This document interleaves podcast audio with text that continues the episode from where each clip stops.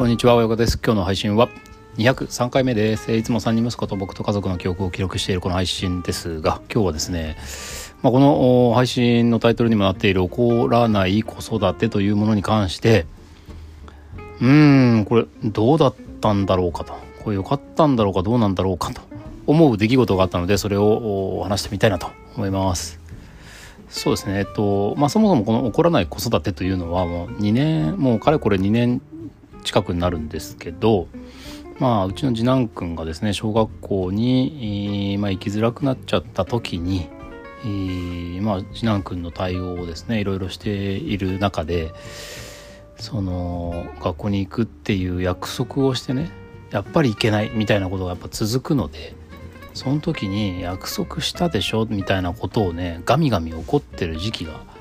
ありましてまあそれは僕も妻も含めて結構焦ってたので怒っちゃってたんですよね。約束したじゃんみたいなね。で怒って、えー、従わせるみたいなことをしようとしてた時にいやこれなんか違うなみたいなのをまあかなりこう痛感したというか、まあ、感じてこれなんか違うぞと。感じてちょっとやめようと。思ってやめましたと。まあ、それはまあ、あの、甘やかすとかいうことではなくて、えっと、まあ、感情的にならないっていうことですね、簡単に言うと。うん、まだ別にね、セリフとして、えー、いや、こういうこの間約束したよね、というようなことを普通のトーンで言うことは別に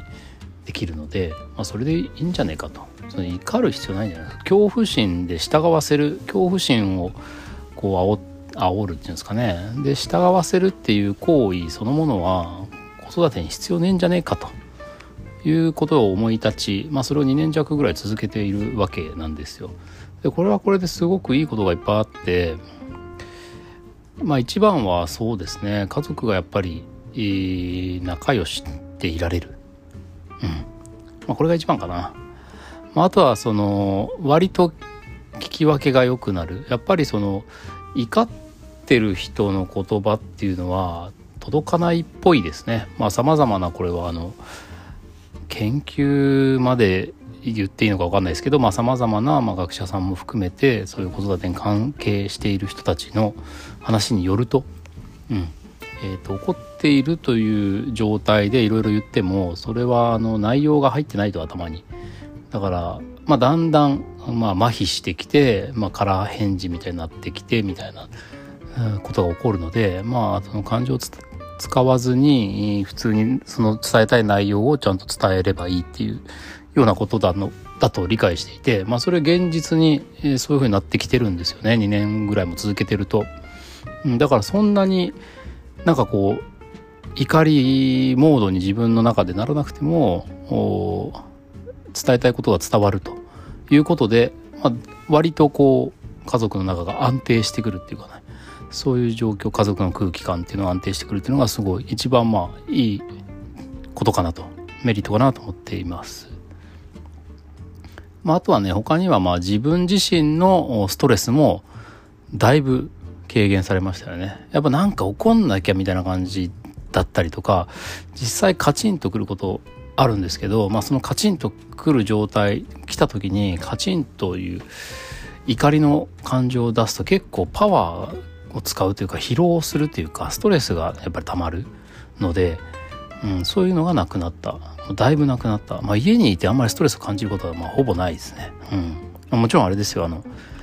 すっごいいい子とかじゃないし。あの僕も成人君子ないのでなんかこうイラッとすることもまあたまにはあるしそんなにめちゃめちゃ聞き分けがよくお行儀の良い子供たちじゃないんですけどまあ言えばその時はとりあえず伝わるっていう感じなのであまりイライラすることもなくなったし、まあ、そういう意味でストレスもなくなったし、うん、まあだからそうそう家庭内でストレスを感じることはほぼない子供に関してほぼないです。っていう、まあ、これが一番ね2つ目のメリットかなと思うんですけどなんかデメリットあんじゃねえかと思い始めていてそれがね特に三男のかいちゃんが、まあ、今6歳だからまあ物心ついた時ぐらいから僕はその怒らないモードでやってるわけですよ。家庭内でね。そうするとね、まあ、特に、まあ、その影響かどうかわかんないですよ。その影響かどうかはまあ全然何の確たる証拠もないんだけど3人兄弟の中では一番三男海ちゃんがその怒りに対する大人が怒っているという状態に対する体制がない。すこぶるない。だからねあのまあ僕以外の人はそんなことお構いなしにかいちゃんにと対してじゃなくてもいろんなとこで怒ってる大人っているじゃないですか世の中に。例えば習い事とかしてる時に聞き分けの悪い上級生を怒っているのを見てしまうかいちゃんとかなんかねそういうことでなんかビビっちゃうとかそういうね現象がね起き始めていて最近顕著だなと思うんですよね。で、えっと、極めつけはと3日前ぐらいに、えっと、僕があの部屋の中で寝転がってる時に上からドスンって乗ってきて「行って」みたいな感じでめちゃくちゃ痛かったんですよその踏みどころが悪くて。で悶絶してる時に怒ってないですよ。怒ってないんだけどこう痛いねこういうふうにあの人が痛がってる時なんて言うのっていうようなことを言ったらもう黙りこくっちゃってあのもう目に涙を浮かべているっていう状態になっててあれ？と。全然怒ってないのにみたいなね。でこの時の感情はねまあ察するに「え俺悪悪くないもん」みたいな。あそうじゃれてただけだもんっていうそういうなんか悪くないのにごめんなさいを強要されていることに対するその悪くないもんみたいな涙だとは思うんですけどそうそう。な何を言わなきゃいけないかを教えなきゃと思ってどういうこと言わなきゃいけないんだっけみたいな話を普通のトーンですよ割と。普通のトーンでしてたんですけどだから怒ってないからその何を言わなきゃいけないかだけはちょっとちゃんと覚えようみたいなことを言っていたんだけどその怒ってないんだけどそういうことをしつこく ある意味しつこく言ってたのでそれが怒ってるんだよみたいなことを言い始めてなるほどと。もう全然怒って多分ね普通の人から見たらねよく怒んないなこの人はあんなあのあんな痛い踏まれ方してよく怒んないなこの人はって思うようなぐらいのテンションの諭し方だったんですけどなんかねやっぱちょっとお父さん怒ってるしなんか僕悪くないのにみたいな感じになっちゃったんで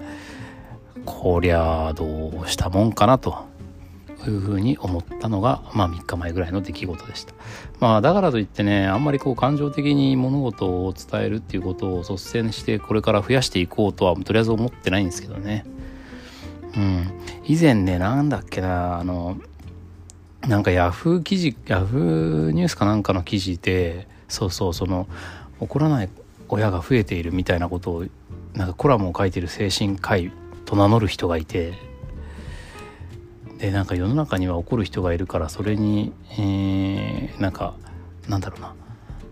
そういう体制をつけるためには怒るのは必要だみたいなことを書いていてなんかこいつ適当だなと思ってねなんかイラッとした記憶があるんですけどまあでも